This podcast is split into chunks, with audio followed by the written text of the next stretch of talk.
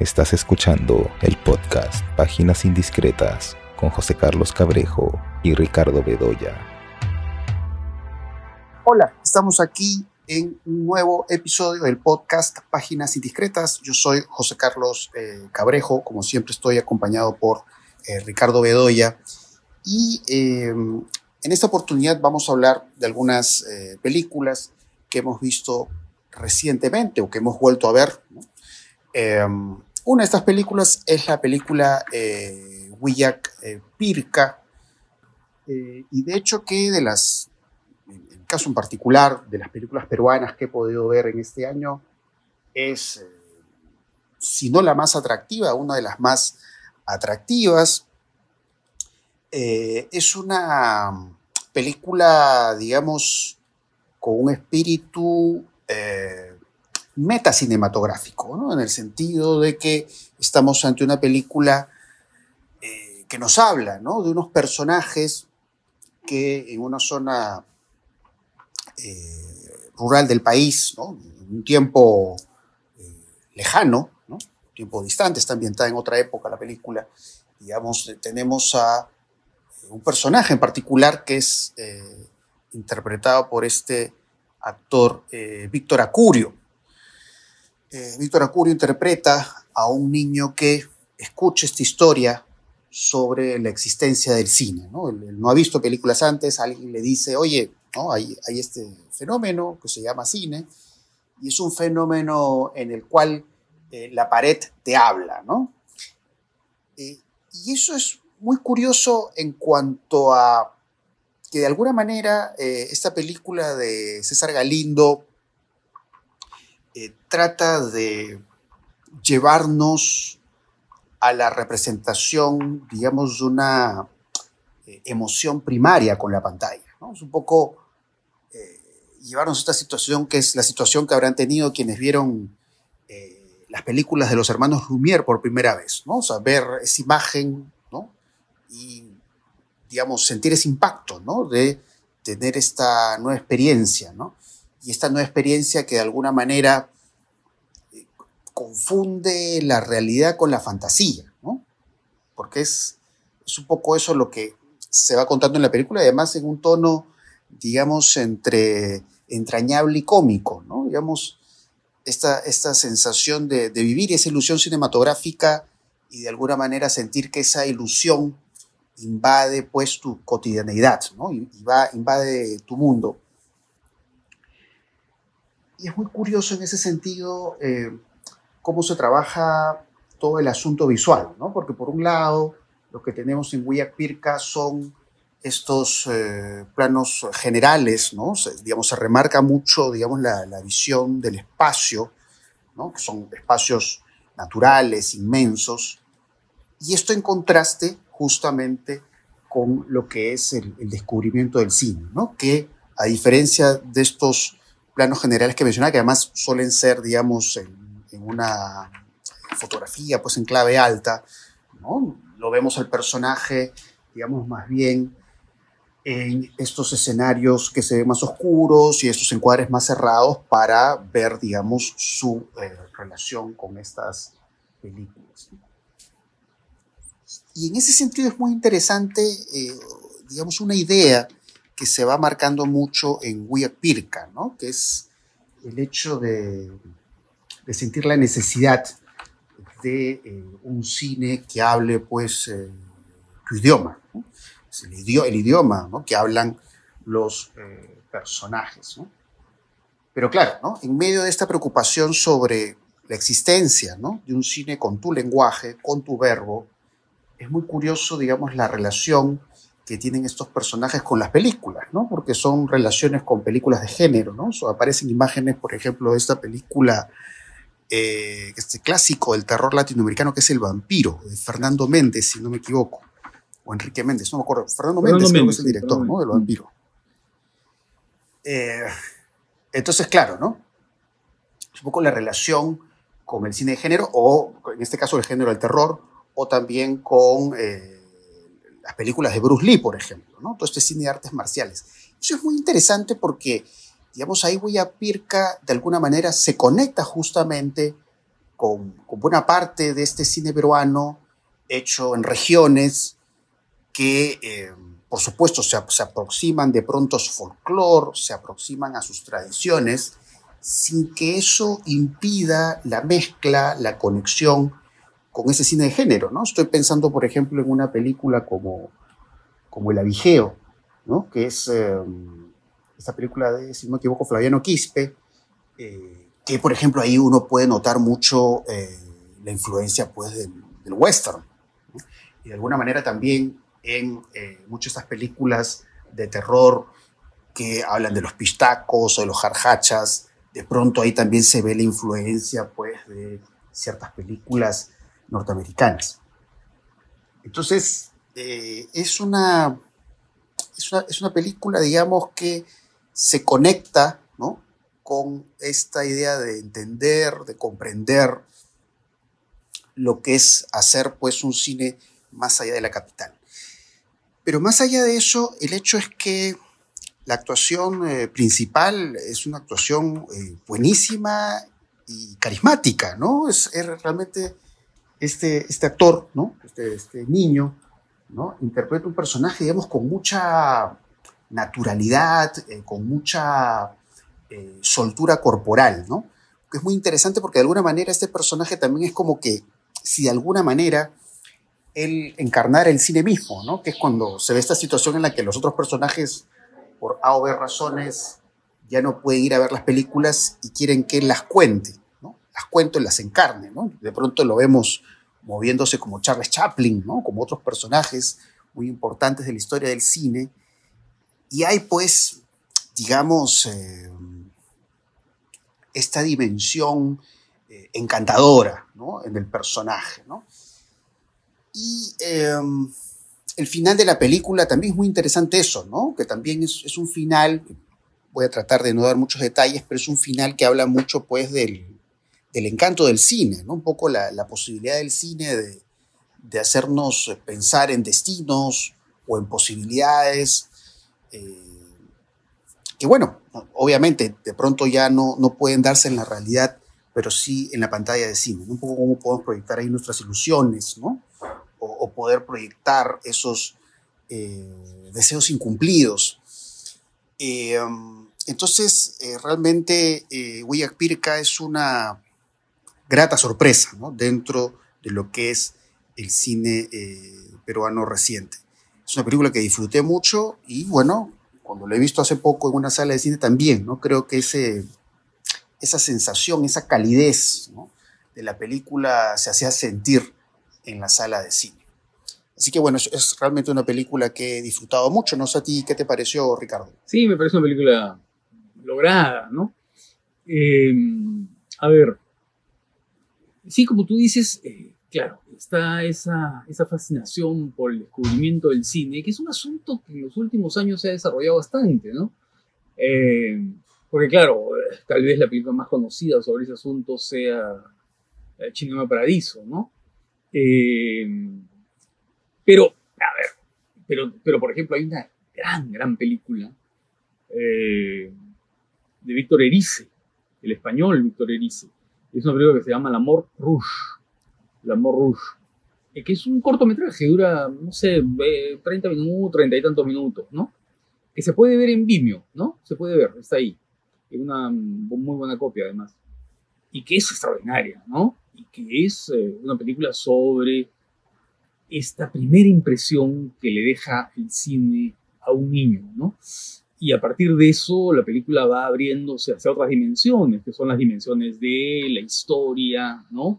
Eh, es eh, la España en la inmediata posguerra, ¿no? En, comienzo de los años 40, en época de carencias, de carestías, de, fin, de problemas sociales, económicos, eh, y va mezclando eso con la idea de esta, esta especie de, de, a ver, de vinculación contradictoria que uno puede tener con las primeras imágenes del cine. No es, no es muy raro que la primera vez que va al cine un niño se echa a llorar, ¿no es cierto? Porque tiene miedo, ¿no? Pero ese miedo justamente se convierte en una especie de fascinación y hay esta especie de contradicción en eso que es eh, lo que hace que pronto eh, tu vida posterior esté marcada por el cine, ¿no? Y mucho de eso lo representa Erice en esa película. Bueno, y luego en tiempos recientes, eh, San Méndez ha hecho una película sobre eso, ¿no? Sobre la fascinación por el cine en este, El Imperio de la Luz y la última película de Spielberg, ¿verdad? Fabelmans, ¿no? Eh, que también habla de esta. El encuentro, el hallazgo del cine, ¿no? El redescubrimiento del cine. La singularidad de aquí de, de Willa Pirca es, claro, eh, esta idea, ¿no? De incorporar en primer lugar, una dimensión autoficcional, porque es claro que Galindo está haciendo su, eh, digamos, está haciendo una referencia a su propia actitud. Y creo que el final revela muy bien eso, que no voy a decir tampoco cuál es, pero, pero creo que eso lo, descubre al final. En segundo lugar, porque creo que la película mezcla muy bien, y ahí está creo el mérito del guion de Augusto Cavada y Gastón Vizcarra, ¿no? Se alterna muy bien lo que es el retrato costumbrista, ¿no? Eh, el retrato de ese lugar y de esas costumbres y de esos modos de ser, ¿no? La historia de la formación de la identidad del niño y la moraleja, ¿no? Porque en realidad la película es una fábula, es una fábula eh, sobre el descubrimiento del cine por un niño, ¿no?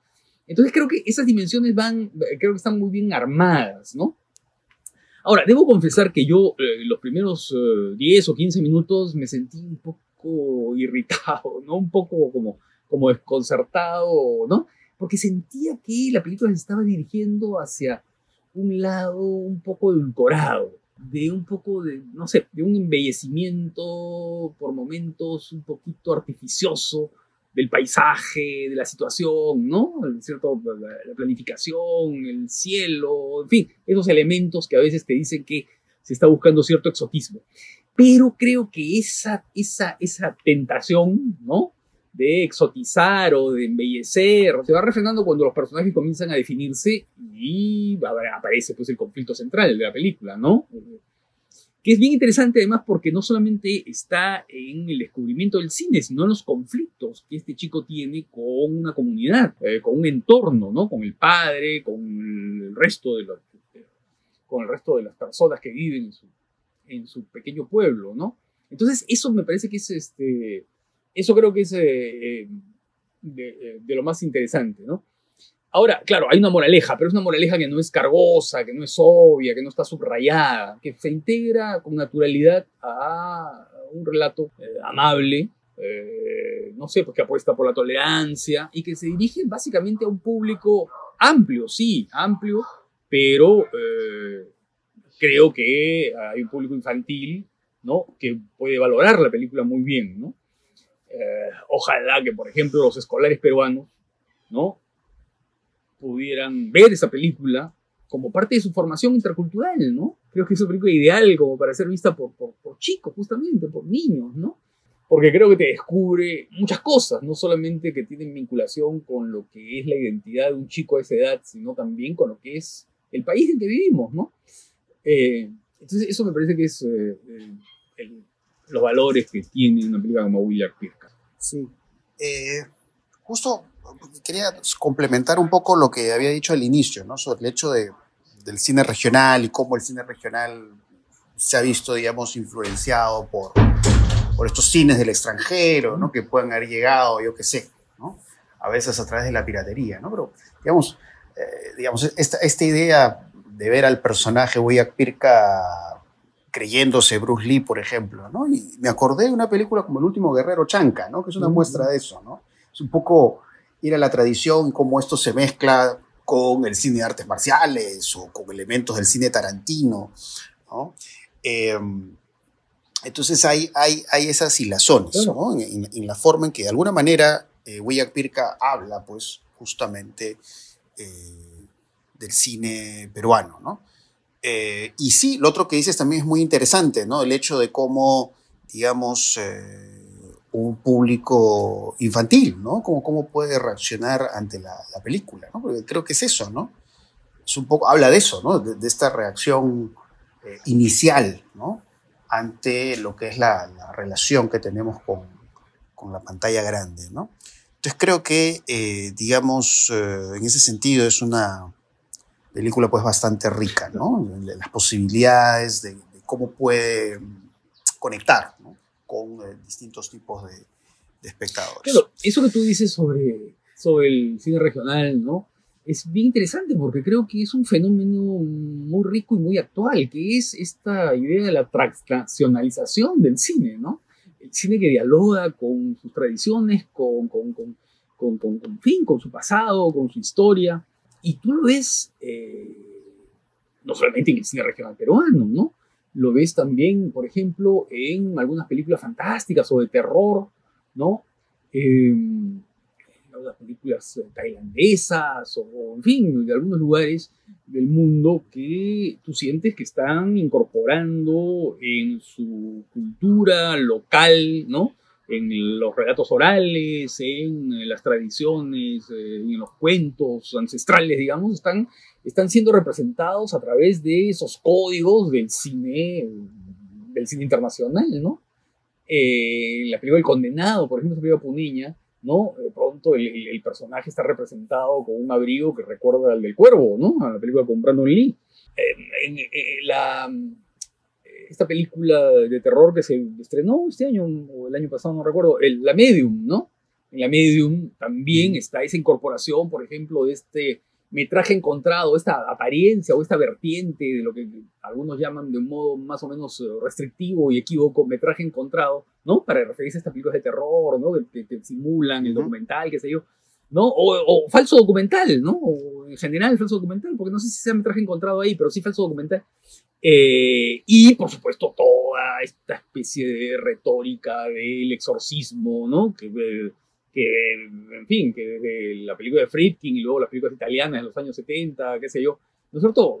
Se han establecido como elementos distintivos de, de, lo que es la película de, no sé, pues de, posesión demoníaca, ¿no? Entonces, claro, hay un diálogo permanente, ¿no? Es un diálogo permanente. RRR, la película eh, india, eh, que está en Netflix y que veo que algunos eh, en Estados Unidos están eligiendo como de las mejores del año y creo que eso es muy merecido, ¿no? Eh, fíjate tú, también, ¿no es cierto? Ahí está esta especie de diálogo permanente con una serie de, vertientes del cine de aventuras, ¿no? Del cine de aventuras eh, americano, por supuesto, del cine de aventura de los años 30, pero también con el cine británico, estas películas, eh, ¿no es cierto?, de Soltan Corda, ¿no? En la onda de, no sé, pues del el libro de la selva y qué sé yo. Esta, el cine que, dialoga, esa es la transnacionalización del, cine ahora, ¿no? En la que las culturas que han sido, entre comillas, periféricas, ¿no? O los cines, entre comillas, periféricos, eh, de pronto comienzan a alimentarse de... No es del cine de todo el mundo. Y fíjate, fíjate, tú has mencionado a Chaplin y has mencionado a Bruce Lee, pero hay también un afiche de lo que el viento se llevó. Eh, hay un afiche, ¿no? Y, creo que de alguna otra película de Hollywood clásico, ¿no? claro, ahí está eh, esta fantasía del cine, de un cine que tiene muchas formas de manifestarse, muchos estilos, muchas maneras de producción, muchas maneras de representación, y que están ahí, ¿no? Y bueno, hablando de mundos infantiles, bueno, hay otra película muy interesante que, se ha estrenado hace poco en Netflix, que es eh, Pinocho, que es una adaptación dirigida por Guillermo del Toro, pero también por otro director, que es si no me equivoco, Mark Gustafsson. Que es la, em, claro, que ha aportado en la animación, ¿no? Mucho. Exacto, claro. Eh, y bueno, Pinocho es una película que, que me ha dejado una muy buena impresión, sobre todo considerando que algunas de las últimas películas de Guillermo del Toro, la verdad que no, no las he disfrutado mucho. Eh, la adaptación esta que hizo de Nightmare Alley, ¿no? Una película que me gustó a medias, la verdad. Tiene, tiene algunos valores eh, fotográficos, de arte interesantes. Eh, la forma del agua, que es una película que le fue muy bien en el Oscar, me parece uno de los títulos realmente menores en la obra de Guillermo el Toro.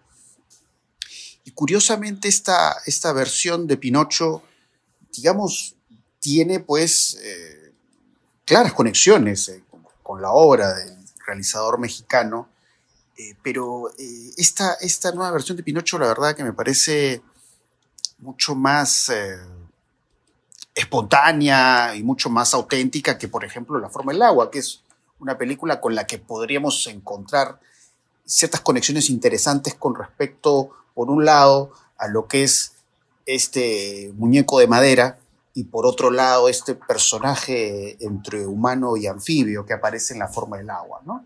Este personaje en la forma del agua es un personaje que encarna, eh, sintetiza esta idea del otro, ¿no? de este sujeto distinto, diferente, y que por lo tanto por eso es eh, maltratado, marginado, relegado. ¿no? La forma del agua, pues yo sentía mucho esta, esta suerte de rigidez o de esquematismo, digamos, introduciendo en la trama ciertos elementos, digamos, que le hicieran muy oscarizable, ¿no? Vamos a tratar aquí ciertos temas que servirían para que, que, tenga una buena marcha en los premios Oscar. Eh, entonces, eh, creo que este cálculo en la forma del agua, pues era muy evidente y muy claro. Entonces prefiero mil veces eh, la espontaneidad que hay en estas películas más antiguas de Guillermo el Toro, que puede ser eh, Blade 2, eh, prefiero pues El laberinto del fauno, incluso una película pues como Mimic, por ejemplo. ¿no? Cronos, Cronos. Pero, Cronos. Cronos también, ¿no? entonces, digamos, acá también está eso, ¿no? Porque lógicamente el, el personaje de Pinocho en esta película de animación, pues se enfrenta pues a una serie de, problemáticas, ¿no? O sea, el hecho de, tener esta condición de ser eh, distinto, de ser diferente, y es muy interesante cómo eso se relaciona con, con otro asunto que también le obsesiona a Guillermo el Toro, pues que son los autoritarismos, ¿no? Porque, eh, eh, digamos, hay algo muy importante ahí en, esta nueva versión de Pinocho, que es, digamos, la mirada de Mussolini, la, mirada, pues, eh, de un régimen como, como, el que él tuvo, eh, pero que aquí en esta película eso es tratado, digamos, de una forma muy burlona, ¿no? hay, hay una, una burla, digamos, muy interesante ahí, ¿no? Hay esta secuencia, te acordarás, este baile que hace Pinocho en una suerte de circo, ¿no? Frente al mismísimo Mussolini, y que es muy interesante además cómo está trabajado visualmente Mussolini, ¿no? Cómo es mostrado de forma pues empequeñecida y cómo incluso las bromas tienen estas como referencias escatológicas. Em, entonces hay una visión crítica ahí, digamos, em, de, estas, de estas formas de ver la política, pero todo eso hecho pues con mucho ingenio, vamos a decir. Entonces este asunto de los autoritarismos, de la guerra, ¿no? Y cómo digamos, eso se va trabajando visualmente, ¿no? Y por supuesto, digamos, eh, todo el trabajo del humor, ¿no? Porque, digamos, hay una, hay una corporalidad muy interesante en el personaje de, Pinocho, ¿no? Porque incluso cuando se, se, trabaja, pues, esta situación clásica del personaje, que es cuando le va creciendo de la nariz cuando miente, digamos, eh, funciona muy bien como, como slapstick, ¿no? Hay esta idea de humor visual que creo que se trabaja muy bien por supuesto, digamos, eh, hablando de la animación como tal, es una animación, digamos, eh, eh, estéticamente muy interesante, ¿no? Con todo el trabajo este de las texturas, ¿no? La barba de Yepeto, digamos, este, las marcas de la madera en el cuerpo de Pinocho. Y otra cosa importante a destacar, y aquí vuelvo a lo mismo, ¿no? Vuelvo un poco al, al mundo de Guillermo el Toro, que es la aparición de estos personajes que son como personajes eh, de pronto que pueden parecer hasta monstruosos, pero que tienen este lado encantador, ¿no? Que eso, por ejemplo, se ve en las películas que hizo Guillermo el Toro de Hellboy, ¿no? Son, monstruos eh, carismáticos. Y es muy interesante, por ejemplo, el personaje del mono, ¿no? Este que, acompaña al tipo este que, que quiere como conducirlo a Pinocho a este mundo circense, este mundo de explotación, ¿no? Y cómo ese personaje va, va evolucionando, ¿no? Incluso es como, parece que tuviera como un problema de ceguera, ¿no? Pero de pronto el personaje va revelando eh, cierta dimensión empática, ¿no? O el personaje de Pepe Grillo, que es interesantísimo, que además siempre tiene ahí la foto del filósofo Arthur Schopenhauer, ¿no? Que además, digamos, este personaje es como que le da esta voz, que a veces es una voz en off a Pinocho, y que es muy interesante porque la voz de este personaje es la que de alguna manera abre una conciencia, ¿no? de la película, y algo que es muy importante en Pinocho, ¿no? que es eh, la conciencia de la muerte. Y eso me parece que es algo que está muy bien trabajado en la película y de forma muy emotiva, ¿no? Porque, digamos, estas situaciones que nosotros ya conocemos del personaje de Pinocho, ¿no? Que él tiene que enfrentar a esta idea de, de, estar vivo o no, o, digamos, adquirir, digamos, otra condición en su propia vida, cómo eso lo lleva a una reflexión, que es una reflexión muy conectada, por supuesto, con Schopenhauer, que es el asunto de la muerte, cómo asumimos la muerte, cómo la enfrentamos. Em, y digamos, eh, eso nos lleva, digamos, a un desenlace en la película que, bueno, voy a tratar de no dar muchos detalles. Eh, nos lleva a un desenlace en el cual el personaje Pinocho incluso se convierte, ¿no? No voy a dar muchos detalles acá, pero de alguna manera, en esta naturalización de la muerte se convierte incluso en una suerte de, como de ataúd, ¿no? ¿No? Ya los que han visto la película ya saben a qué me refiero.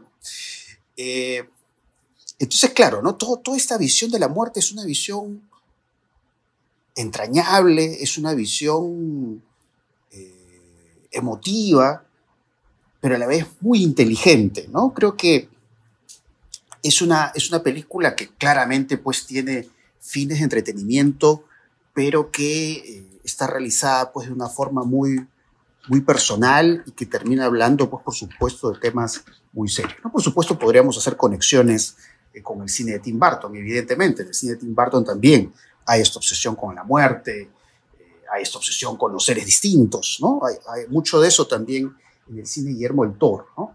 Pero, digamos, creo que esta película conceptualiza esta idea de la muerte no tanto en este espíritu festivo que a veces puede haber en algunas películas de Tim Burton, sino en una reflexión mucho más honda, ¿no? Sobre el hecho de, de, de pensar, ¿no? Sobre, sobre el carácter, vamos a decir, finito de nuestra existencia. Pero bueno, esas son mis primeras impresiones de Pinocho. No sé a ti qué te pareció, Ricardo. Sí, sí, me parece de lo mejor de Guillermo el Toro. A mí tampoco me, me, me gusta ni la cumbre escarlata, ni la forma del agua, eh, eh, ni la película esta, El Callejón de las Almas Perdidas, ¿no? En la cual creo que lo que estaba haciendo del Toro era petrificar un poco la tradición genérica, ¿no? Es decir, acercarse de un modo muy, si tú quieres, muy pulcro, pero a la vez muy, a ver, derivativo o académico eh, a la tradición, digamos, del romance gótico, ¿no? O el misterio gótico en La Cumbre Escarlata. Eh, o a la película de, en fin, de monstruo y ciencia ficción, esa, esa mezcla de, ¿no? De, que estaba en la, en la y de, y romance además, ¿no? En la forma del agua, ¿no? Había una especie de gentrificación, ¿no? De, de determinados eh, tipos de, En el caso de la Cumbre Escarlata, claro, digamos teniendo como referencia un poco la literatura del siglo XIX, ¿no? Y en el caso de la forma del agua, teniendo como referencia al, al monstruo de la Laguna Negra, ¿no? La película de Jack Arnold de los años 50. Eh, aquí no, yo creo que aquí es otra cosa, acá hay otra, una visión mucho más eh, frontal, ¿no? Tanto a, a, la historia de Pinocho, que, digamos, la, la, la, enraiza en lo que es su tradición cultural, que es la tradición cultural de la Italia, ¿no? De Italia, italiana, ¿no? Eh, pero claro, situándola en el tiempo del fascismo, en la época del fascismo, ¿no? Y además con estas preocupaciones, que son las preocupaciones del crecer, del desobedecer, del enfrentarte al creador, de ver la fragilidad del entorno, de tu vida, de la vida de tu gente más cercana, ¿no? En ese sentido, en eso que tú has dicho sobre la preocupación de la muerte, yo pensaba, viendo la película, pensaba en, en Toy Story 3, ¿no? Eh, en la que también hay esa esa, en una película de animación, ¿no? Esa idea de la muerte, ¿no? Cuando los muñecos de Toy Story 3, los juguetes de Toy Story 3 enfrentan su destino, ¿no? Cuando, van a, cuando están a punto de ser quemados, de ser incinerados. Eh, y entonces uno siente que, claro, eh, ellos han sido importantes para alguien, pero que llega un momento en el que, ¿no? Va a haber un cambio absolutamente radical en su, en, su vida, en aquello, o sea, se, descubren como objetos de cambio, ¿no? Han sido pasajeros, ¿no? Y eso es un poco lo que, lo que, lo que está detrás de, de Pinocho, ¿no? Esa idea de que, claro, las cosas son tan fugaces que mañana despertamos y ya somos o no estamos, ¿no?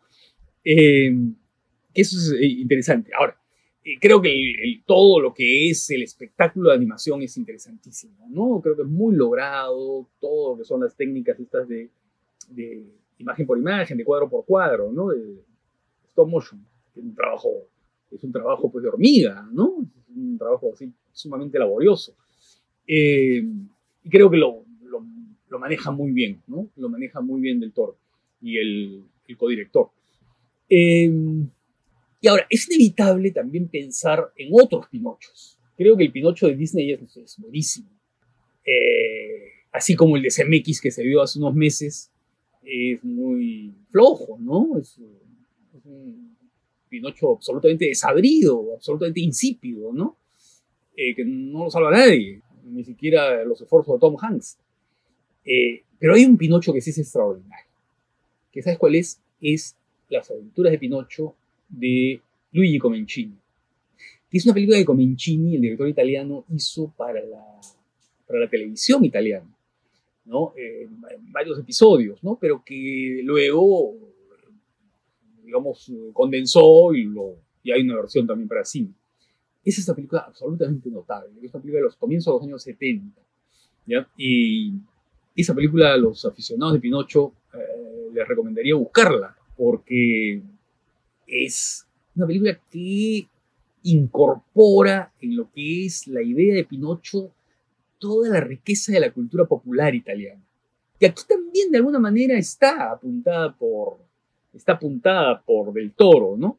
Pero que Comincini desarrolla con, con mayor consistencia, ¿no? Y claro, forma parte de su propia cultura, ¿no? Y entonces eso lo integra muy bien, ¿no? a, la película. Eh, sí. Bueno, también está la película de Garrone. Ah, sí, sí, la película de Garrone. Que es interesante, ¿no? es como una suerte pesadilla felinesca, eh, ¿no? Sí, claro, claro. Personajes gruesos, de contextura gruesa, claro.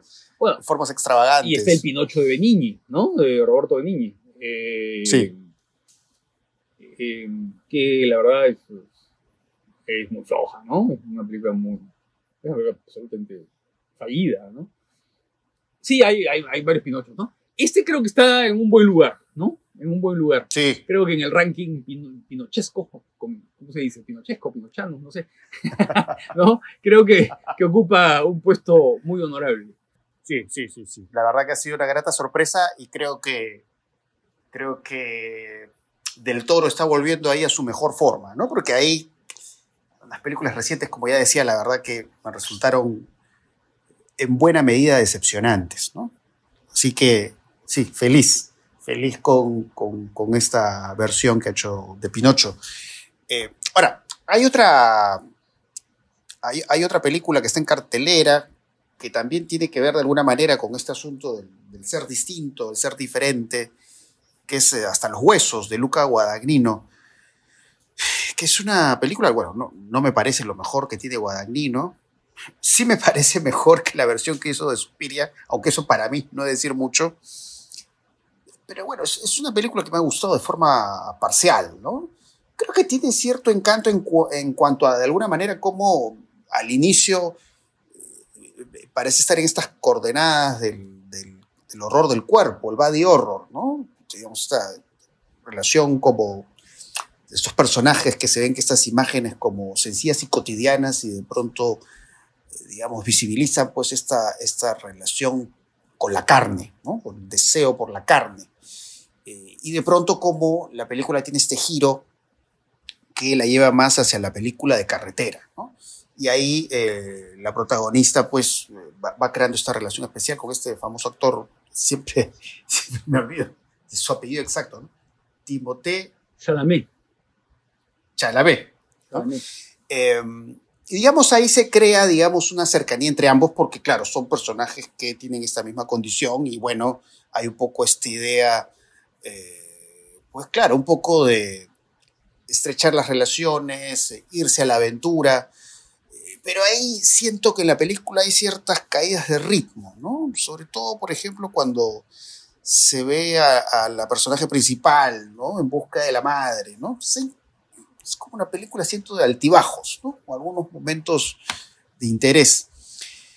Eh, pero bueno, es, es, una película de Guadagnino y, como tal, pues siempre algo de interés va a tener porque es realmente un, un cineasta muy eh, talentoso.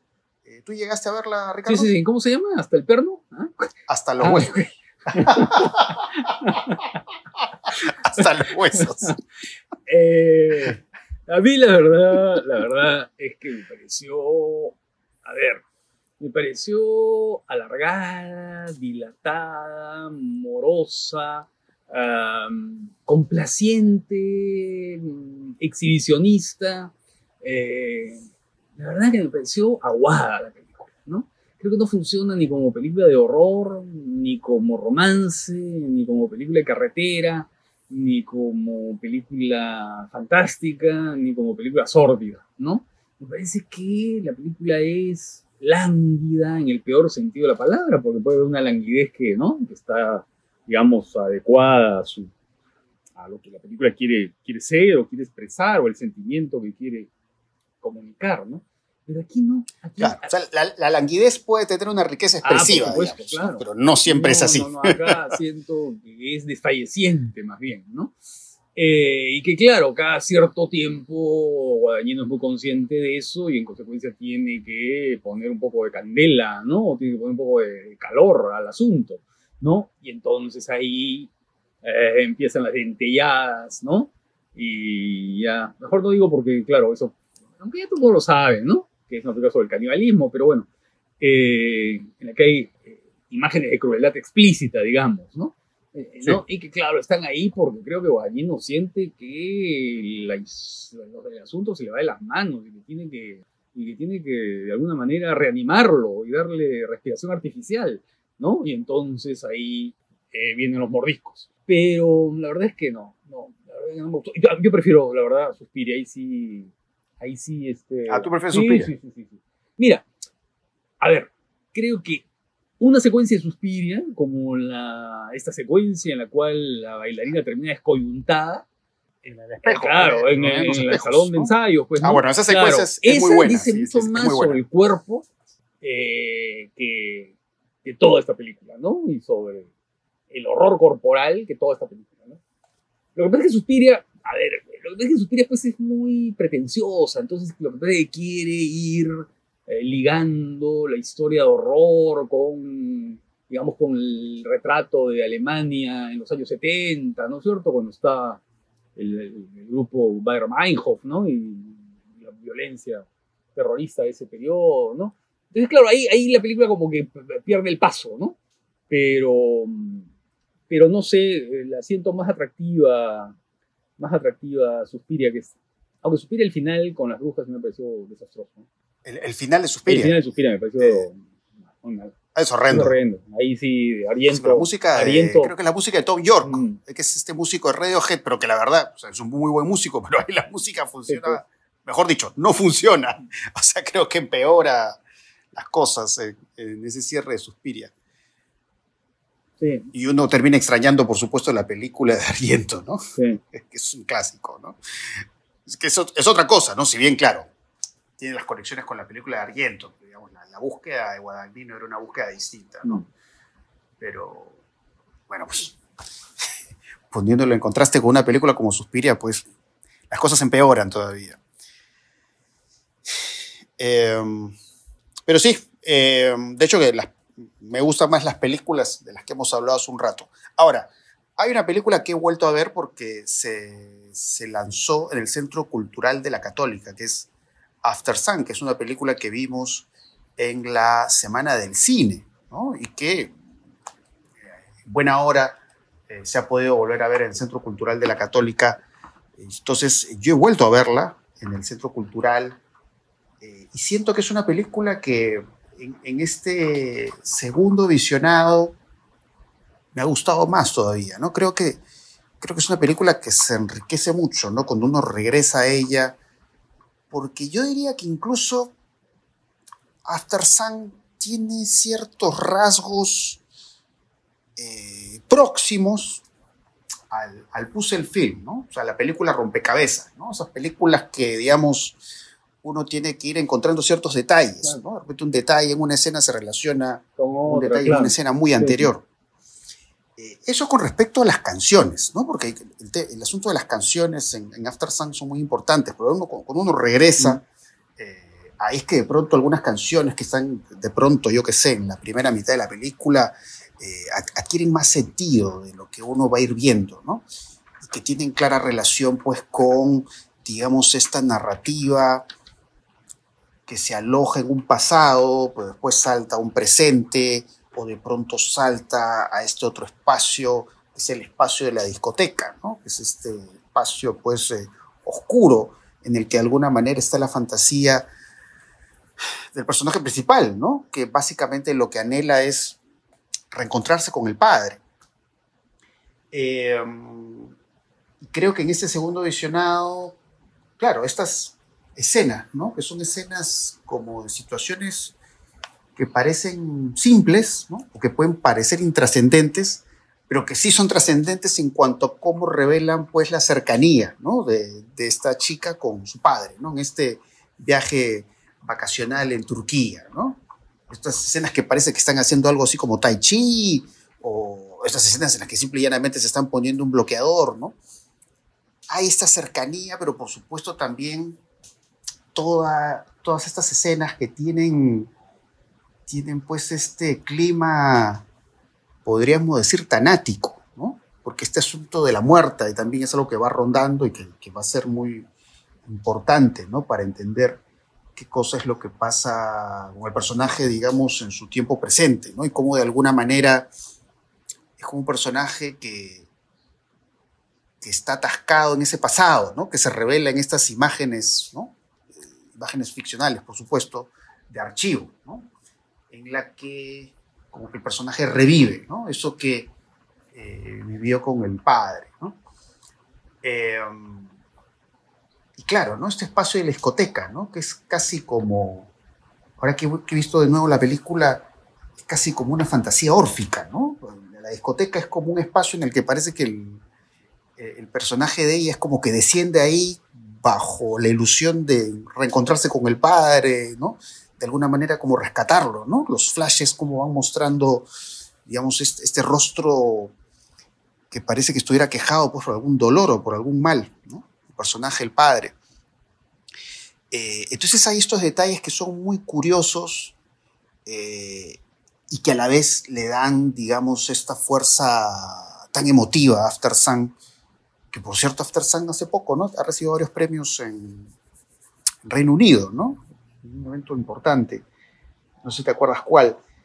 No, pero veo, eh, que, veo que la están eligiendo como mejor del año en muchos sitios. Sí, sí, sí, sí, sí.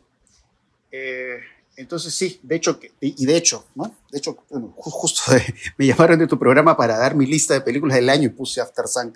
La verdad que, he disfrutado mucho viendo After Sun por segunda vez. No sé si tú has regresado sí, sí, a ella. Sí, sí, claro. No, sí, porque es bien importante verla dos veces, porque claro, la película está llena de informaciones eh, fragmentarias, ¿no? Que luego tú tienes que rearmar, ¿no?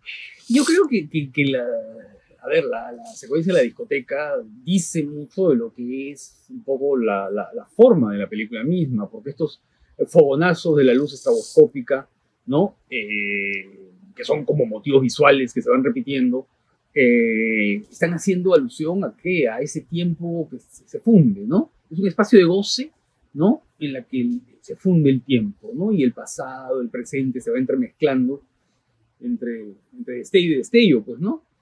Y, y todas las grabaciones diurnas, ¿no? Estas imágenes de grabadas en, ¿no? En el mini DV este que lleva la niña, ¿no? Eh, están como perforadas por la oscuridad de pronto, ¿no? Y eso es de alguna manera lo que va sugiriendo la vida menos expuesta del padre, sus, sus noches, ¿no? Su escapada nocturna, sus conflictos personales, la alusión a su ruina financiera, ¿no? Eh, o sea, ese legado problemático, pues, para la niña, ¿no? Pero que ella reivindica uh, desde la madurez eh, como realizadora cinematográfica, porque ahí está el, también el, el, punto autoficcional de la película, ¿no? Eh, y esa reivindicación además de la sexualidad, ¿no? De la sexualidad que ella descubre esa noche en la que el padre se fue. Esa, esa, esa visión que tiene esa pareja. No, no, digamos más, no digamos más. Eh, entonces, claro, ese parpadeo luminoso es el que, el que de alguna manera encarna las imágenes fragmentarias de, de un padre que va a ser recompuesto por la película misma.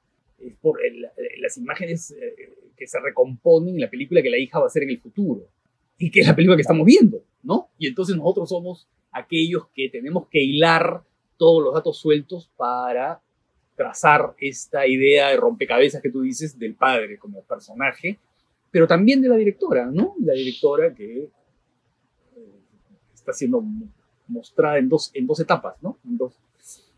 Hay una eh, eh, directora inglesa bien interesante eh, que se llama Joanna Hawke, ¿no? Joanna Hawke que, ha hecho una última película. Tiene, tiene varias películas ella, ¿ya? En realidad ya tiene mucho tiempo haciendo cine, pero que últimamente se está hablando mucho de ella, ¿no? Y que tiene, a ver, tiene, creo que es la, cineasta que está desarrollando con mayor coherencia eh, todo este asunto autoficcional. Y sus tres últimas películas, que son eh, El Recuerdo, El Recuerdo parte 2 y La hija eterna, eh, son películas que van trazando también este, el retrato de la cineasta en ciernes, ¿no? El retrato de la cineasta, eh, cómo se va construyendo una cineasta, ¿no? Que de alguna manera también está aquí, ¿no? Eh, cómo la cineasta va eh, reconstruyendo su vida, cómo va graficando su vida, cómo va creando la crónica de su vida para luego resumirla. ¿Sabes en qué, en qué película pensaba mucho viendo After Sun?